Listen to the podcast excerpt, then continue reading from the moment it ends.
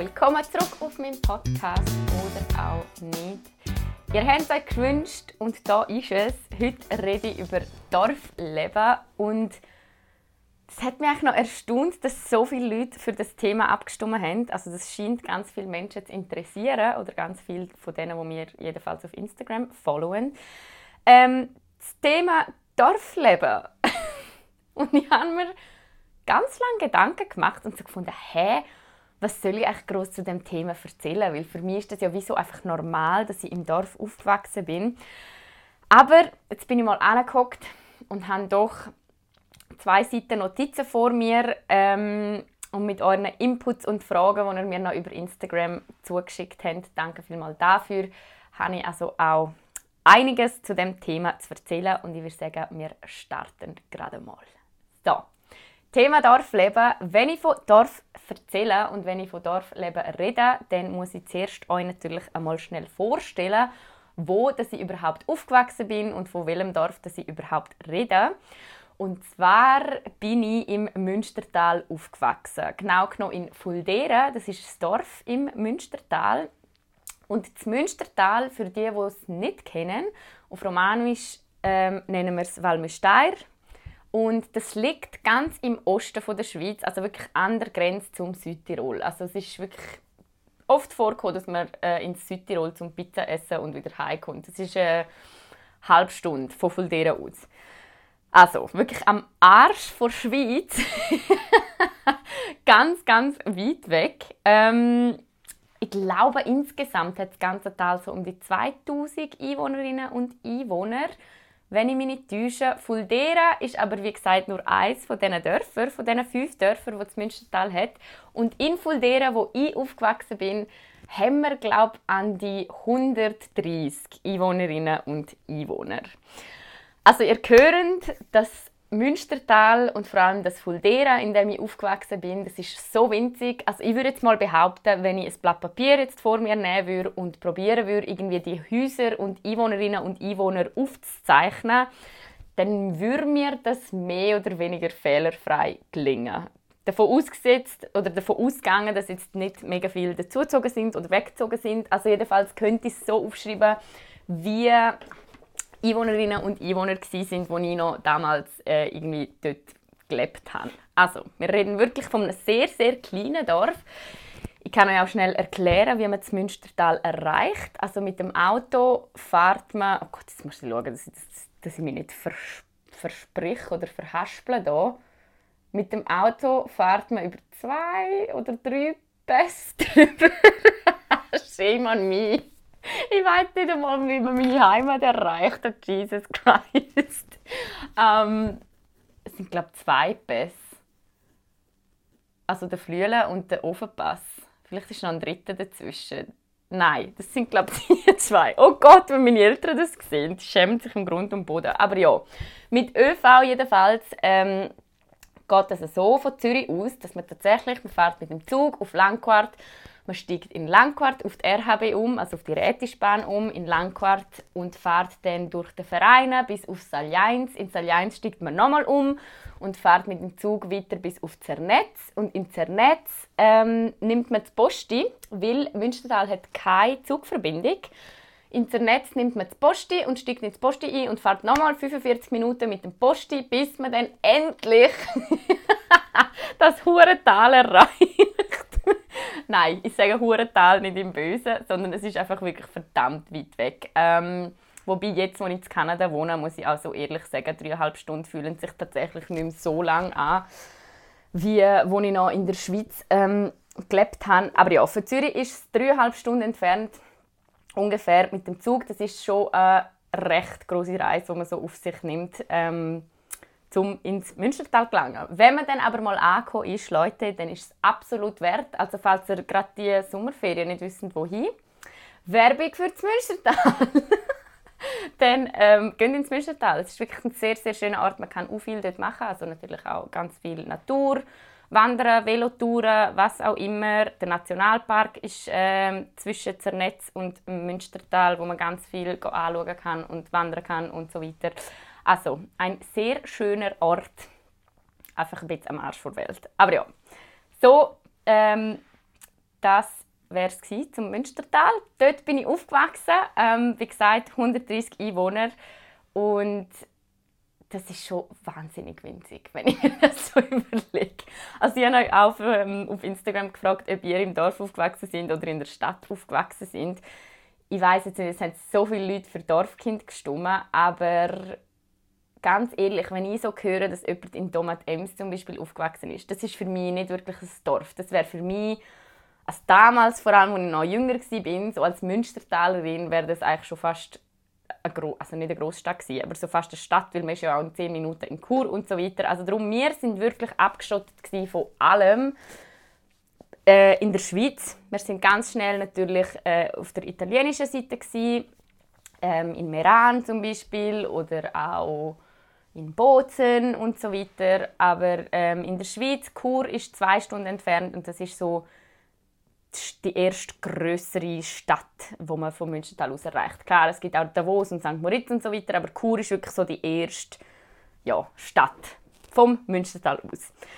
Also, so viel dazu, ähm, wo das Münstertal liegt und wie, wie viele Einwohnerinnen und Einwohner das es hat. Es ist wirklich winzig. Ähm, nichtsdestotrotz habe ich es äh, super gerne gehabt. Ich bin super, super gerne dort aufgewachsen. Ähm, mit meinen Eltern und meinen drei Geschwistern meine Eltern haben dort ein Haus gebaut. Das, das heisst, wir haben ein Haus gehabt, äh, mit ganz viel Platz als Kinder, mit riesen Vorgarten, Schaukli, ein, ein Wald gerade vor uns. Also es ist wirklich sehr idyllisch, wie man sich das wirklich aus dem aus dem Bilderbuch vorstellt, wenn man so Dorfleben googelt. Also ich meine so inklusiv, aber ich komme später noch ein bisschen zu diesen Details, inklusiv ähm, Milch holen beim Bauer jeden Tag, frische Milch. Oh mein Gott, bitte kommentieren, frische Milch schon mal getrunken haben und etwas gerne haben. Das sind so, da haben die real ähm, Kindheitserinnerungen aus dem Dorfleben. Ich habe es gehasst. Ich jeden Tag müssen, also nicht jeden Tag, das ist jetzt übertrieben, aber ich weiß noch, wie wir mit dem Aluminiumkessel zum Bauer gegangen sind und frische Milch geholt haben und die Milch die ist tatsächlich noch ja, fast noch warm irgendwie und hat so wie so noch Fett, Fetzen quasi in der Milch drin gehabt, weil Frischmilch ist ja sehr ähm, fettreich. Uh, uh, ich habe es gar nicht gerne gehabt. Aber ja, das eins von den wie, äh, von den vielen Kindheitserinnerungen, die ich so habe, ähm, an mein Dorfleben und im Dorf aufwachsen. Aber ich habe den Podcast natürlich ein bisschen strukturiert und ich möchte es eigentlich anhand von meiner Schulzeit so ein bisschen orientieren und euch ein bisschen erzählen, wie das alles so abgelaufen ist. Bis hin zum Punkt, wo ich mit 16 schon ausgezogen bin tatsächlich und wieso das passiert ist und so weiter. Und ich möchte dann einen ganzen Teil auch noch am Thema Rätoromanisch widmen, weil das euch, glaube auch ganz fest interessiert hat. So quasi, was die Sprache für eine Bedeutung hat für jemanden, der ähm, das in der Muttersprache redet. Auch da, ich finde es lustig, dass das Deutschsprachige anscheinend mega interessant finden, ähm, wenn man Rätoromanisch als Muttersprache hat. Finde ich super übrigens. Also ganz toll, aber für mich, wo ja einfach Rätoromanisch redet, ist auch das so ein Hä, das ist ja einfach meine Sprache. Also wieso gar nicht so speziell. Aber wir kommen später zum Thema Rätoromanisch. Starten möchte ich jetzt ähm, mit der Schulzeit. Das ist nämlich im Münchental sicher auch schon speziell gewesen. Und zwar sind unsere Schulen damals so eingeteilt gewesen. Also ich muss glaube noch schnell erwähnen, das Münstertal ist damals, ich glaube zwar immer noch inoffiziell, aber jetzt ist es ja wie so eine große Gemeinde. Also es ist alle fünf Dörfer sind zu einer Gemeinde fusioniert worden. Ähm, aber es ist gleich wie in so drei Drittel eingeteilt gewesen. Also das innere Drittel, das mittlere Drittel und das äußere Drittel haben wir das genannt. Also das innere Drittel, das der Zaldeint, zu dem haben die ersten drei Dörfer gehört oder gehören die ersten drei Dörfer. Das ist Fuldera, Lü und Cerf. Sorry. Hey, nein, das ist ein Desaster. Nein, ich habe nur gerade einen, äh, einen Faden verloren. Also, Cerf, Fuldera und Lü gehören zum Terzal Daint. Dann haben wir Santa Maria und Valciava, das sind so die zwei Dörfer in der Mitte vom Tal, die gehören zum Terzal di Metz, also das mittlere Drittel quasi. Und dann haben wir Müsteir, wo Terzal Dora ist.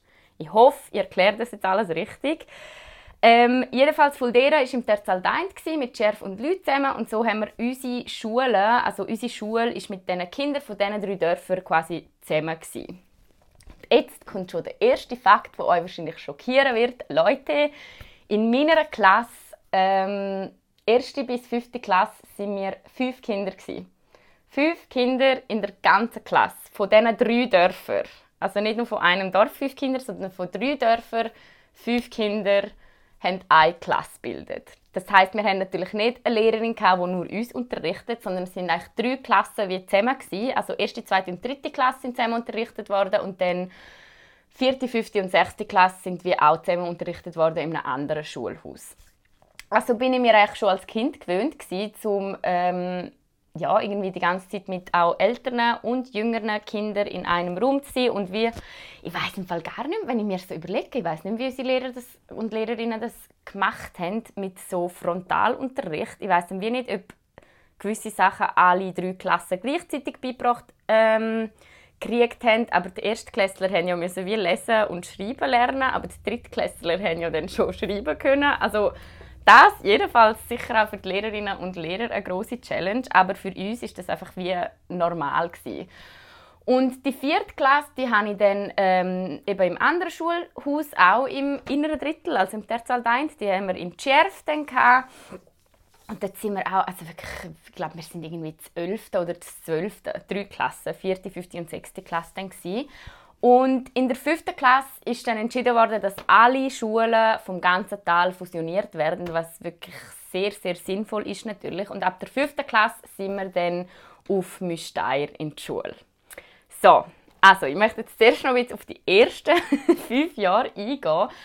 Da sind mir nämlich ein paar Sachen in den Sinn gekommen, die glaube nicht so normal sind für Schulalltag. Also ich weiß zum Beispiel in der vierten Klasse dort ähm, ist die Schule äh, ist so die Lage von dieser Schule war gerade vor einem Pool, gewesen, von einem Camping, das es in Münstertal hat. Also so ein Schwimmbad. Also Schwimmbad ist übertrieben, es ist winzig. Aber es war ein Pool, wo man im Sommer können gehen, gehen, gehen schwimmen Und ich weiss noch, im Sommer war das das Größte, wenn der Lehrer so gefunden hat am Nachmittag, hey, statt 20 Minuten Pause, machen doch einfach eine Stunde Pause. Und dann sind wir einfach eine Stunde schwimmen quasi in der Pause während der Schule und es ist einfach äh, ja das ist super gewesen. so Sachen im Winter ist das gleiche mit Schlittschuhlaufen gewesen. hat einfach einmal geheißen, so ach heute machen wir einfach mal ein bisschen länger Pause und dann ähm, sind wir einfach Schlittschuhe für eine Stunde und für uns ist das völlig normal gewesen. Also das ist sicher etwas, was ich toll gefunden habe an meiner Kindheit und an meinem Schulalltag. Das sind so kleine Sachen, wo ich mich daran erinnere.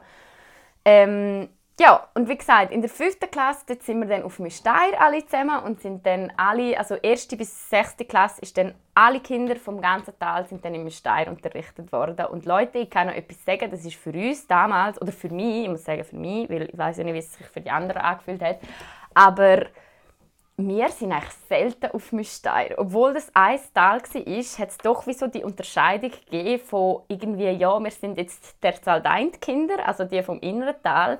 Und wir sind so, so, oh nein, die Leute von Müsteir, die sind sicher doof oder die, irgendwie, mit denen werde ich mich nie anfreunden. Also so quasi wirklich so, mega lustig.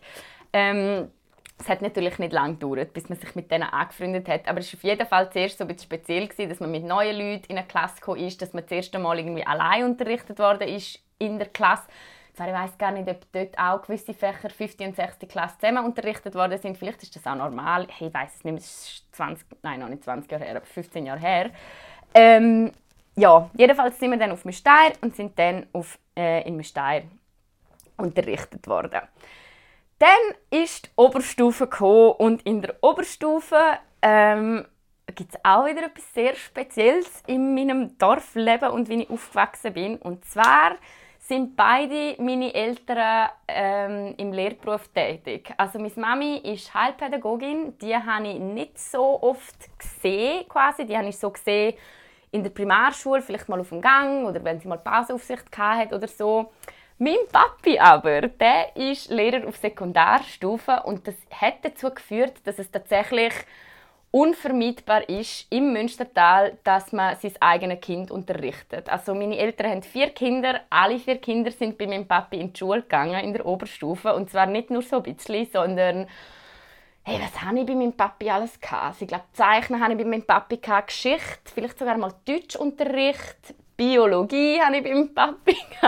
Also das ist schon, ich glaube, etwas sehr Spezielles, was aber im Münstertal wie, also man kann das einfach nicht es gibt wie keine andere Option, weil ich kann ja nicht auf eine andere Schule und ich kann auch nicht einfach sagen, ja nein, ich möchte jetzt in eine andere Klasse oder so. Also mein Vater hat mich einfach unterrichtet, wenn das halt hätte sein und jetzt im Nachhinein finde ich das auch überhaupt nicht schlimm. Also finde ich so, hey, also ich habe einen mega coolen Papi und der ist auch echt damals in der Schule der so gefunden, so, ja nein, also kannst du mich sicher duzen und kannst mich auch Papi nennen in der Schule, aber Leute, ich sage euch etwas, also ich wäre glaube zuerst gestorben, bevor ich Papi geschrauen hätte in der Schule. Jetzt finde ich so, reiss die zusammen, 15-jährige Eva, ist doch mega cool, dass dein Vater irgendwie Lehrer ist. Man kann ja gut davon profitieren irgendwie. Aber damals, weiss ich noch, ist das für mich schon sehr speziell gewesen, dass ich bei meinem Vater in die Schule gehen weil man ist ja auch in dem schwierigen, schwierigen Alter mit Pubertät und allem drum und dran und man will einfach unbedingt super cool wirken und unbedingt reinpassen und irgendwie von allen gemocht werden und das ist so als Lehrerstochter ja, ich weiß nicht. Ich habe das Gefühl, ich habe so extra fest probiert, zum lässig zu sein, damit ich ja nicht so als Lehrerstochter abgestempelt werde.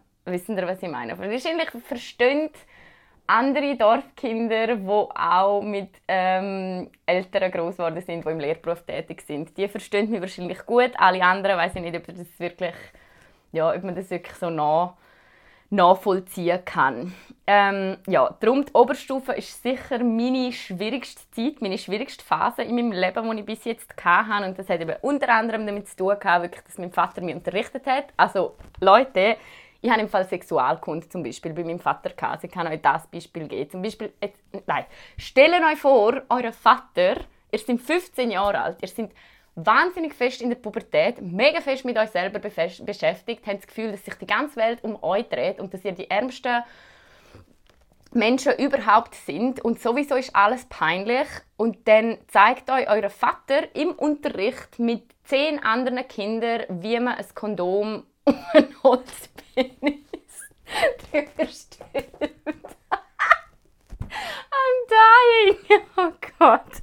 Ähm, so ist das gewesen. So ist das einfach gewesen. Sexualkunde bei meinem Vater in der Klasse mit allen zusammen. Und wissen ihr was? Heutzutage bin ich so, hey, ist doch mega lässig, dass mein Vater so die Skills hat, zum jungen Leuten beibringen, ja, wie Sex funktioniert und wie wichtig das Verhütung ist und so weiter. Aber damals, oh Gott, Leute, ich bin im Fall wirklich, ich weiß nicht, ich bin, bin fast gestorben und jetzt fühle ich mich so, hey, nein, also es ist ja eigentlich alles wie nicht so schlimm. Aber natürlich, als 15-jähriges Mädchen ist mir das einfach ganz, ganz schlimm vorgekommen.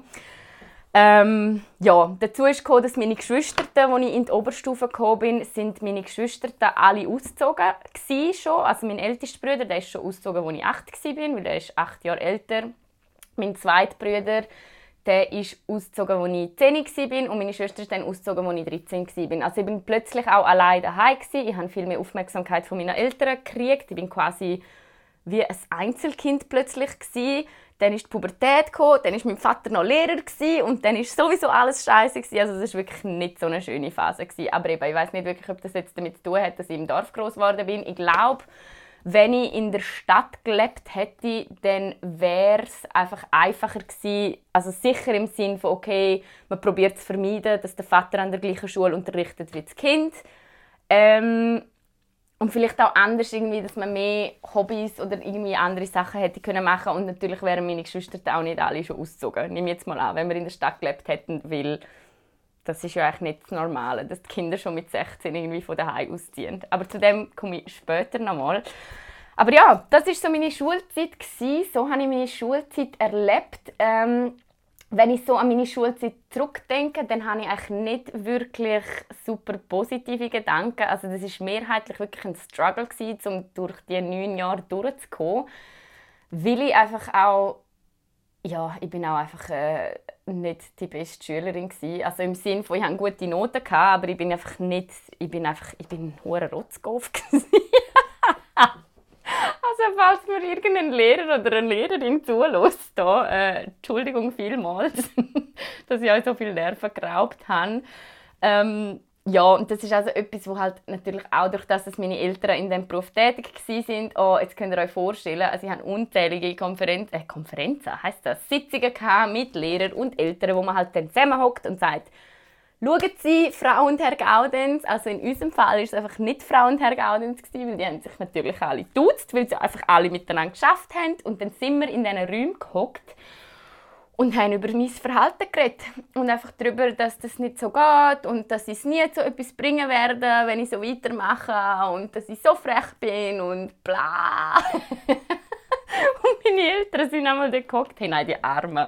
Ähm, also es war sicher auch für sie nicht ganz einfach, gewesen, ähm, auf welche Seite stellt man sich jetzt, weil sie haben natürlich gewusst, zum Teil habe ich wirklich recht gehabt. Ich habe einfach immer meine Meinung gesagt, also schon als Kind und ich habe teilweise auch einfach recht gehabt.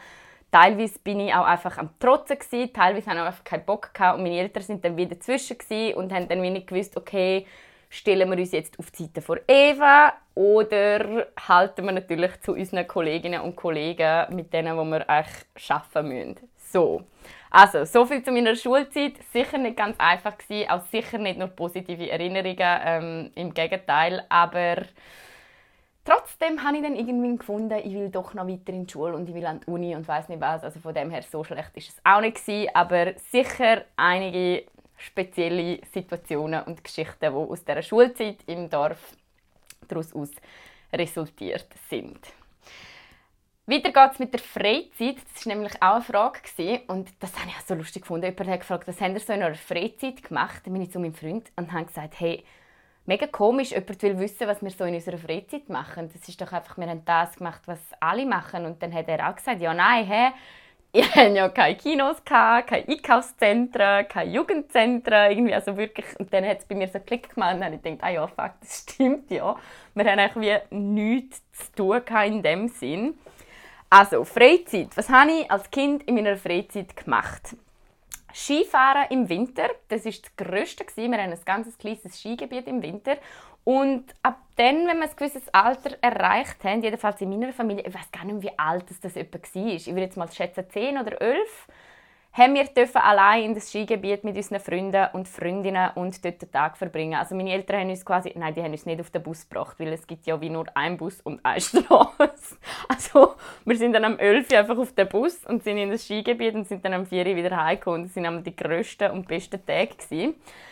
Skifahren im Winter und im Sommer, muss ich ganz ehrlich sagen, bin ich ähm, sehr, vielleicht nicht ganz, wie sagen, nicht privilegiert, aber äh, ich schätze das sehr, weil der Sommer genau durch das, dass meine Eltern beide also Lehrerinnen und Lehrer sind, die haben natürlich die ganze Sommerferien immer frei gehabt und das hat natürlich dazu geführt, dass wir relativ oft äh, unterwegs sind. Und zwar sind wir am Campen oder sind im Tessin oder sind irgendwie sonst in der Ferien oder am Wandern gewesen.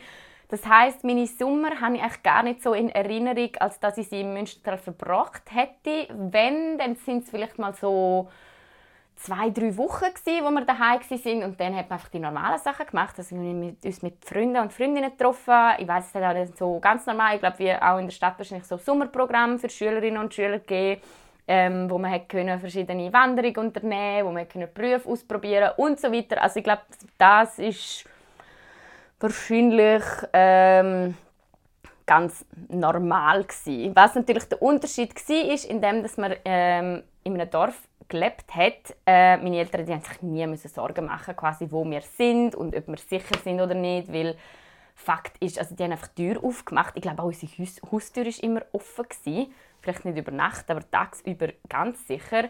Und wir sind dann einfach unterwegs gewesen. und wenn wir haben heimkommen dann haben sie einfach geschrauen oder haben gewusst, wo wir sind. Und es ist nicht weiter wie irgendwie fünf Minuten entfernt, weil das äh, gibt es ja wie nicht in dem Dorf. und die sind uns dann einfach wieder einsammeln.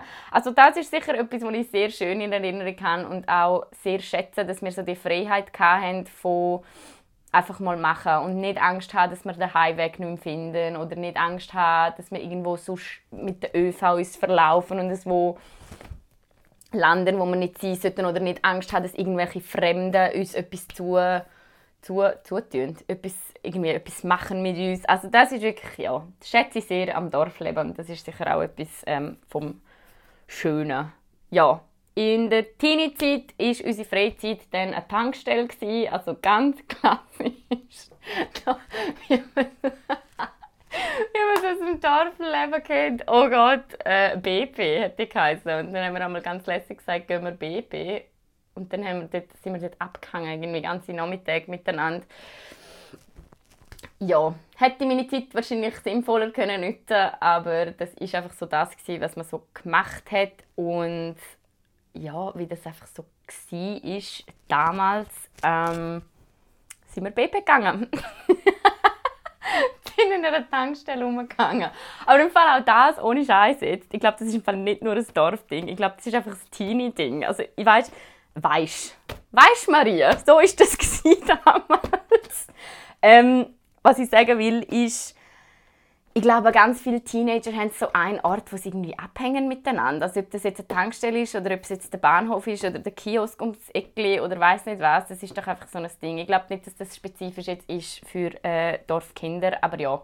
Bei uns ist das Tankstelle gewesen, BP. Ich weiß nicht, ob sie das heutzutage immer noch machen, aber so haben wir uns unsere Freizeit vertrieben. Ähm, Freizeit, noch schnell zu dem. Was soll ich jetzt sagen? Nein, sorry, ich habe alles gesagt. Ich habe alles zum Thema Freizeit gesagt. alles andere bleibt kein. Nein, Spaß. Ähm, Freizeit. Äh, jetzt habe ich völlig den Faden verloren. Also, probieren wir das nochmal. Dann bin ich 16 geworden, also habe ich mein letztes Schuljahr absolviert und bin ausgezogen. Das ist auch eine Frage, die ihr gestellt habt. Wieso zum Teufel bist du mit, äh, mit 16 von daheim ausgezogen. Der Grund dafür ist ganz einfach und zwar nicht, weil ich mich mit meinen Eltern nicht verstanden habe oder weil ich irgendwie hätte weg müssen vom Münstertal, sondern in meiner Familie ist das einfach wie so normal gewesen. Also meine Geschwister, mein zweitältester Bruder und meine Schwester, die sind tatsächlich auch schon mit 15 von daheim ausgezogen, weil sie ihr letztes Sekjahr quasi im Gimmick gemacht haben. Und ich bin dann mit 16 ausgezogen. Ich habe mich dazu entschieden, dass ich nicht ins Gimmi will. Das hat damals vor allem den Grund gehabt, dass ich so gefunden habe, äh, meine drei Geschwister sind jetzt schon ins Gimmi, also dann mache ich das sicher nicht. Also das hängt ein bisschen zusammen mit der Trotzphase, die ich hatte als Teenie. Aber ich habe mich dann dazu eine Lehrstelle, für eine Lehrstelle entschieden. Und die Lehrstelle als Fachfrau Gesundheit, wo ich in der Klinik gut in St. Moritz gemacht habe. Das heißt, ich konnte natürlich nicht daheim wohnen und auf St. Moritz pendeln, weil das wäre jeden Tag eine Stunde mit dem Auto. Und ich habe gleichzeitig, als ich die, Lehr äh, die Lehrstelle in St. Moritz gemacht habe, als ich die Lehre in St. Moritz gemacht habe, bin ich in Chur in die Schule und habe dort noch Berufsmatura gemacht. Das heißt, ich hatte wie so zwei neue daheim Also ich hatte in St. Moritz hatte ich Wege mit Leuten von der Klinik gut. In Chur bin ich zu meinem Bruder gezogen. Erzähle ich euch gerade noch ein bisschen mehr dazu. Und ähm, ja, haben dann in dem Sinn drei daheim gehabt. Also bei meinen Eltern daheim in Münstertal, in St. Moritz und in Chur. So, in Chur. Ja, ich bin zu meinem Bruder gezogen. Mein Bruder, der war damals 22 und hat mit seinem besten Kollegen, mit dem Marco, der war 25 gewesen, und die haben zusammen einen Wege gehabt, und dort bin ich mit 16 eingezogen. das ist bei uns in der Familie einfach so üblich gewesen. Ich weiß nicht, ob meine Eltern das mal definiert haben oder ob sich das einfach so ergeben hat, dass der jüngere, das jüngere Geschwisterli quasi zu den Älteren einzieht. Aber bei uns war das so gewesen. und wo meine Schwester dann eben gerade ausgezogen ist, ich bin 16 gewesen, sie ist 19 gewesen, sie ist auf Indien reisen für vier Monate. Ja, auch das ist speziell, 19-jährige erste große Reise ähm, geht auf Indien. Das ist eine andere Geschichte, Gaudenz und Reisegeschichte. Das wäre ein Podcast für sich. Aber ich bin dann bei meinem Bruder eingezogen und er hat quasi wie ja, auf mich aufpasst eigentlich. Also er hätte das nicht unbedingt müssen, weil ich bin ja schon so erwachsen mit 16, gell?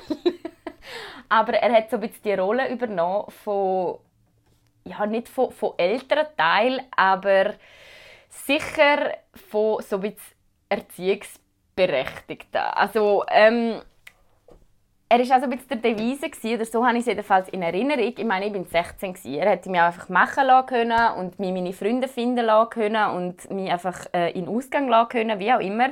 Aber mein Bruder ist doch sehr hat doch sehr auf mich aufgepasst in dem Sinn. Also er hat auch immer geschaut, zum Beispiel äh, ist er eigentlich lieber mit mir in Ausgang oder hat mich mitgeschleppt mit ihm statt dass er mich allein hätte gehen lassen. Und das hat echt dazu geführt, dass ich mit 16 schon an Studentenpartys dürfen, dass ich mit 16 schon mit in Bars haben dürfen, ab 18. Also ich habe das absolut Größte gefunden. Also Shoutout an meinen Bruder, dass er mich überall mitgeschleppt hat. Aber das ist tatsächlich schon ein bisschen speziell. Und ich glaube, ganz viele Erfahrungen, die andere 16-Jährige so daheim machen, also halt so zum erst mal in den Ausgang oder verkatert sein oder mal heimkommen ähm, kotzen müssen, weil man zu viel getrunken hat und so weiter. Das habe ich nie bei meinen Eltern gemacht. Also Jesus im Fall. Ich glaube, ich, wär, ich würde mich so schämen, wenn meine Eltern mich mal sturzbetrunken sehen würden oder mal sturz verkatert gesehen würden, weil ich das einfach nie erlebt habe. Bei meinem Bruder sieht das einfach ganz anders aus. Der hat das wieso übernommen. Der hat das alles abgekriegt. ähm, und echt so ein bisschen, ja, die, die Rolle von Eltern. Also ich finde eben nicht wirklich, dass er eine Vaterrolle hatte. Er war einfach wirklich ein sehr, sehr guter, grosser Bruder. Gewesen. Also, ich habe mit meinem Bruder dann gewohnt, ähm, bin dann relativ wenig zurück ins Dorf und das hat wie so ein bisschen dazu geführt, einerseits leider, aber ich bereue das nicht wirklich, ähm, dass ich ganz viele Freundinnen und Freunde im Münchental verloren habe und dass ich mich einfach auseinandergelebt habe mit denen, die damals in meiner, meiner Teenie-Zeit ja so meine besten Best Friends for Life und für immer und ewig allerbeste Freundin sowieso, die habe ich nicht mehr. ähm, mit denen habe ich mich völlig auseinandergelebt. Also klar, ich würde denen jetzt Hallo sagen auf der Straße, ich wünsche denen auch gar nichts Böses, aber ich würde jetzt denen nicht schreiben und fragen, wie es geht. Ähm, was aber in dieser Zeit gleichzeitig passiert ist, ist, dass wir vier Geschwister relativ viel Zeit zusammen verbracht haben, durch das, dass auch mein ältester Bruder am Wochenende sehr viel, also so die Wege in Chur, das ist so unser Zentrum gewesen, wo wir unsere Wochenende verbracht haben und ich muss wirklich sagen, also meine drei Geschwister, die, das sind so meine besten Freunde, auch jetzt noch. Und das, die ersetzen eigentlich relativ gut so die Kindheitsfreundschaften, die man vielleicht hat ähm, oder wo, man, wo ihr vielleicht kennen. Vielleicht habt ihr eine Kindergarten-beste Freundin oder eine Schulbeste Freundin, die ihr schon seit 15 Jahren kennen. Das habe ich jetzt in dem, Sinn, in dem Sinn nicht, sondern das sind für mich wirklich einfach meine zwei Brüder und meine Schwester. Und ähm, ja, eben wie gesagt, irgendwo ist es schade, dass ich in so Land gelebt habe mit diesen Leuten vom Münstertal, aber irgendwo bereue ich das auch nicht, weil ich glaube, sonst hätte einfach die Beziehung, die ich jetzt mit meinen Geschwistern habe, nicht so intensiv, wie wir es jetzt haben. Das Gleiche gilt übrigens für meine Eltern. Also seit ich ausgezogen bin von daheim und auch ich glaube, weil ich so früh ausgezogen bin von daheim und weil ich so früh haben müssen wie lernen, Verantwortung übernehmen und erwachsen werden, also es ist doch alles Schritt für Schritt gegangen, weil mein Bruder hat doch relativ viel gemacht für mich. Aber ich glaube auch durch das bin ich mit meinen Eltern ganz in eine andere Beziehung geswitcht. Also auch mit meinen Eltern bin ich jetzt super, super eng. Also wir haben es verdammt gut miteinander. Ich kann mit ihnen über alles reden. Also ich meine wirklich über alles. Ähm, die judgen nie, die finden nie, oh mein Gott, das ist jetzt scheiße von dir. Die unterstützen mich in allem, was ich mache. Ähm, und ich weiß nicht, ob ich das gleiche Verhältnis hätte zu meinen Eltern, wenn ich länger daheim gewohnt hätte oder wenn ich wie normal daheim gewohnt hätte, bis ich so 24, 25 gewesen wäre. Für das bin ich wahnsinnig dankbar und ich habe darum wirklich auch keine schlechten Erinnerungen daran, um so früh auszuziehen. Also das ist wirklich durchaus eigentlich positiv, wenn ich das so retrospektiv betrachte und analysiere. So, so viel zum Auszug.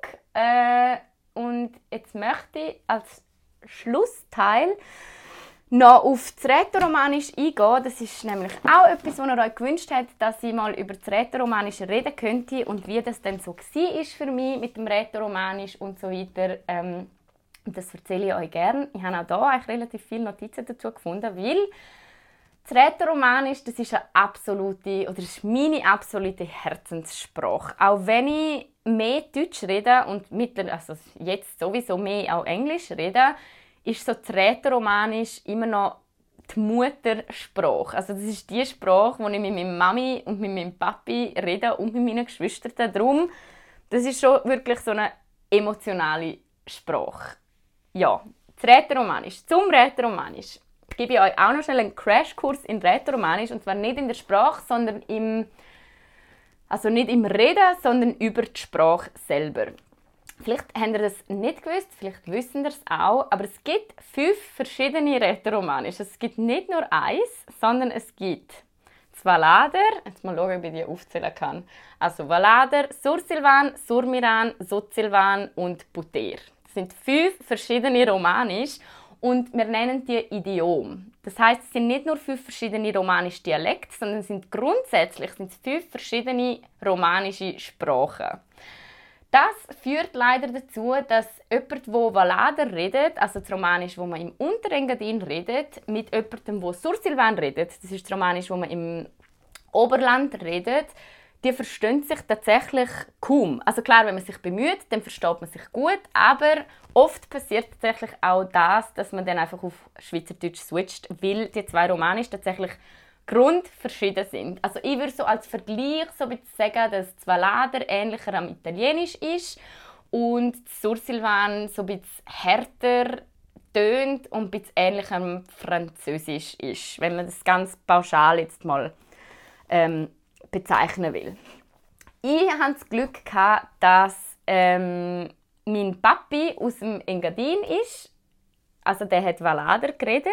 Meine Mami ist aus dem Oberland, die hat Sursilvan geredet und so haben wir als Kinder eigentlich beide Romanisch gelernt und können auch jetzt noch beide Romanisch reden. Das heißt, wenn man schon mal die zwei, das sind die, die so am verschiedensten sind voneinander, dann versteht man die dazwischen eigentlich auch ganz gut und kann sich gut unterhalten mit allen romanischen Idiomen. Und für das bin ich sehr dankbar. Ich bin übrigens auch sehr dankbar, dass mein Papi und meine Mami sich immer sehr, sehr fest Mühe gegeben haben und super fest darauf geachtet haben, dass unser Romanisch fehlerfrei ist, dass es schön ist, dass es nicht von deutschen Wörtern verhunzt wird, was aber äh, tatsächlich sehr, sehr schwierig ist. Also mein Vater der korrigiert mich heute noch, wenn ich ein deutsches Wort brauche und nicht das Romanische. Aber ich finde es eigentlich schön. So, was ihr auch nicht wissen könnt, ist, dass tatsächlich, wie gesagt, Romanisch ist meine Muttersprache und im Münstertal müsst ihr euch so vorstellen, zu meiner Zeit, oder jedenfalls in der Theorie, ist es so, dass man tatsächlich einfach nur Romanisch redet. Also Romanisch ist die Sprache, die man in der Schule hat. Romanisch ist die Sprache, die man im Laden redet, wo man mit Freunden redet und Freundinnen redet, wo man braucht, wenn man irgendwie auf die Gemeinde geht und seine Steuern muss machen. Es ist alles in Romanisch. Es ist nicht auf Deutsch. Also es ist wirklich unsere erste Sprache ist Romanisch. Deutsch habe ich erst in der vierten Klasse gelernt. Dort hat man angefangen Deutsch zu lernen. Ich weiß im Fall nicht, ob es heutzutage jetzt ein bisschen anders ist und man schon früher Deutsch lernt, aber bei mir ist das jedenfalls so dass man in der vierten Klasse Deutsch als Zweitsprache lernt. Also wirklich von Anfang an mit ganz einfachen Lehrmitteln hat man angefangen Deutsch zu lernen, eigentlich wie, ja, wie Ausländerinnen und Ausländer Deutsch lernen. also vielleicht nicht ganz so schwierig, weil die meisten die können natürlich schon Deutsch, weil das ganze Fernsehen ist ja auf Deutsch, das ganze Radio ist auf Deutsch. Also es gibt romanisches Fernsehen, ja, aber ähm, der Großteil vom Angebot ist ja auf Deutsch und man wird ja mit dem sozialisiert und man wächst ja mit dem Fernsehen zum Beispiel auf. Das heißt, die meisten Leute können ja schon so ein bisschen Deutsch reden, wenn sie in der vierten Klasse Deutsch lernen, aber ähm, tatsächlich lernt man Deutsch erst ab der vierten Klasse. Und Englisch haben wir dann ab der siebten Klasse gelernt. Englisch und Italienisch kommt dann dazu. Also das heißt, wir haben insgesamt, also man fängt auch mit Romanisch, erste Klasse, vierte, äh, vierte Klasse kommt Deutsch dazu, dann kommt Englisch und oder äh, also und Französisch oder Italienisch dazu. Das sind drei Sprachen, die man zusätzlich lernt und eine, wo man beherrscht. Ja. Also insgesamt kommt man am Schluss von der Schulzeit optimalerweise mit vier Sprachen raus, wo man einigermaßen beherrscht. das ist eigentlich schon ziemlich lässig. Ja, ich muss für meinen Teil sagen, ich bin mehr oder weniger zweisprachig aufgewachsen. Also so wie ich mich erinnern kann, habe ich schon immer Deutsch ähm, reden und auch Schweizerdeutsch können reden, weil mir glaub, ich glaube, unsere Oper hat mir das damals ähm, beigebracht. Also wir haben so eine Art Oper, ich weiß nicht, wie man die bezeichnen soll, ob es eine Oper, Freundin, was auch immer, die ist bei uns damals eingezogen mit, mit uns und hat ähm, wie Mami ein bisschen geholfen oder wie das einmal war, ist, ich bin, ich bin im Fall noch zu klein gewesen. Ich weiß auch nicht, wie lange das, das war. Jedenfalls ist das ähm, sie von Kur und die hat mit uns natürlich Deutsch geredet und so habe ich in Erinnerung, dass ich Deutsch gelernt habe. Ich muss aber bei meiner Mami noch mal nachfragen, ob das wirklich stimmt, weil vielleicht habe ich noch gar nicht reden zu dieser Zeit. Jedenfalls sind wir mehr oder weniger zweisprachig aufgewachsen, was aber übrigens auch nicht selbstverständlich ist, weil tatsächlich gibt es ähm, zu meiner Zeit war das so, dass Schweizerdeutsch nicht eine Selbstverständlichkeit war. Also ich weiß nicht, dass wir im Sekundarunterricht zum Beispiel gelernt oder geübt haben, bevor wir in die Lehre gegangen sind, wie man das Telefon auf Schweizerdeutsch abnimmt, weil das ist ja nicht... Ja, von wo soll man Schweizerdeutsch kennen? Das, das redet ja wie niemand dort. Also schon ein paar, aber viele reden auch einfach Tirolerdeutsch, was ja viel näher ist. Ähm, ja, so viel zum Romanisch. Jetzt muss ich schauen. Hey, shit, jetzt rede ich schon 40 Minuten über mein geliebtes Münstertal. ähm, zum Romanisch. Das Münstertal, übrigens, apropos Romanisch, genau das wollte ich noch sagen. Im Münstertal gibt es dann noch ein eigenes Romanisch, das heißt Jauer. Also das wäre dann wie ein Dialekt vom Valader, vom Engadiner Romanisch. Das Jauer reden dort eigentlich alle. Ich muss für mich sagen, ich habe es äh, tatsächlich verlernt. Also ich, ich könnte glaube nicht mehr reden. Aber für mich hat es auch wie nie die gleiche Bedeutung wie das Valader, weil wir daheim einfach immer Engadiner Romanisch geredet haben, weil mein Papi das geredet hat und weil er uns das beigebracht hat und meine Mami auch und wir einfach so geredet haben. Und darum, äh, ja, ich finde es mega schön zum Anhören, das Jauer, aber ich selber habe es wie nie mehr angewendet, seit ich vom Münstertal weg bin und sonst, darum kann ich es leider, glaube auch nicht mehr so gut reden. So, We made it. 40 Minuten. ich glaube, zum Abschluss kann ich noch sagen, ich habe mir dann auch Gedanken gemacht, könnte ich es mir vorstellen, um wieder zurück ins Münstertal zu suchen. Ähm, ich weiß nicht, ob ich das jetzt am Anfang schon erwähnt habe, aber tatsächlich ist es bei unserer Familie auch so, dass meine Eltern, wir sind nicht Urmünstertaler quasi. Also meine Eltern sind beide zugezogen als junge Erwachsene allein, ohne Familie quasi, sind ins Münstertal gezogen und haben dann dort uns vier Kinder gehabt. Aber ich glaube, in so Tälern ist es ganz üblich, dass man auch viel Tante und Onkel und Cousinen und Cousins und alles hat, also auch ganz viel Familie hat irgendwie und das haben wir wie nicht gehabt. Also unsere Familie ist irgendwo sonst. Das heißt, wir sind wie im Münstertal so als Familie quasi allein gewesen. Und ich glaube, durch das fühle ich mich wie anders verbunden zum Münstertal. Also ich habe auch ganz lange, gerade als ich so die Schule fertig war und dann auf Kur gezogen bin und irgendwie ganz oft nicht ins Münstertal zurückgekehrt bin, wo ich mich so ein bisschen abgewendet habe davon quasi. Also eigentlich gar nicht, gar nicht super bewusst, aber Kur hat mir einfach besser gefallen in dieser Zeit. Ähm, dort hätte ich mir niemals vorstellen können, um jemals irgendwann in dem Münstertal zu leben. Weil ich einfach so gefunden habe, hey, das ist so weit weg und dort gibt es nichts und nie, nie, nie. Also wie man halt so ist, auch eben damals noch in dem Alter. Heutzutage muss ich sagen, ähm, habe ich das Münstertal neu lieben gelernt, so als Erwachsene, wenn ich so zum Beispiel meine Eltern besuche und auch wie so gelernt habe zu schätzen, was man dort alles machen kann, also mit Skitouren im Winter, mit Wanderungen im Sommer, mit einfach, es ist einfach wunderschön dort. Aber als Heimat würde ich es tatsächlich gleich nicht ganz bezeichnen. Also für mich ist Heimat das Haus von meinen Eltern quasi, also dort, wo ich aufgewachsen bin. Aber das ganze Tal an und für sich, ich weiß nicht, es ist irgendwie schwer beschreiben, was ist Heimat. Aber ich glaube, das hat auch einfach damit zu tun, dass ich schon an so vielen verschiedenen Orten jetzt gelebt habe und der letzte Ort, der sich für mich als Heimat angefühlt hat, ist sicher Zürich gewesen, weil ich in Zürich einfach am längsten gewohnt habe und in Zürich auch wirklich so super Freunde gefunden habe, wo ich weiß, die werde ich für das Leben behalten, weil ich in Zürich einfach so den Halt gefunden habe, wo ich im Münstertal damals als Teenager einfach nicht so hatte. Weiß nicht, ob das jetzt wirklich Sinn macht für euch oder nicht, aber ja. Darum ich könnte mir nicht vorstellen, zum zurück ins Münstertal zu ziehen. Ich könnte mir vorstellen, zum in irgendein anderes Dorf zu ziehen. Also ich bin sicher nicht abgeneigt dazu, zum jemals äh, zum irgendwie in kleinere Städte oder kleinere Dörfer zu zügeln. Aber ich muss sagen, das Münstertal ist doch sehr, sehr abgelegen. Also auch wenn ich eben dann gerade mit dem Aspekt, dass die Kinder dann so früh ausziehen müssen, dass ja, auch jetzt mit, mit Enkelkindern, wie, wie lange das immer dauert, bis unsere Eltern uns, also bis meine Eltern mal bei ihren Enkelkindern sind, das sind dann schon so Sachen, wo man sich dann überlegt, ja, würde ich das jetzt für mich auch wählen oder nicht. Und nichtsdestotrotz bin ich super froh darüber, dass meine Eltern noch im Münstertal sind und dass es hoffentlich auch dort bleiben werden, weil, wie gesagt, ich einfach gelernt habe, um den Ort absolut super fest gern zu haben. So, das ist, glaube ich, ein gutes Schlusswort. Ähm, ich hoffe, dass ihr Spaß habt beim Zuhören und teilen gerne auch mit mir eure Erfahrungen vom Dorfleben oder vom Stadtleben oder was euch am meisten schockiert hat, was ich euch jetzt gerade erzählt habe.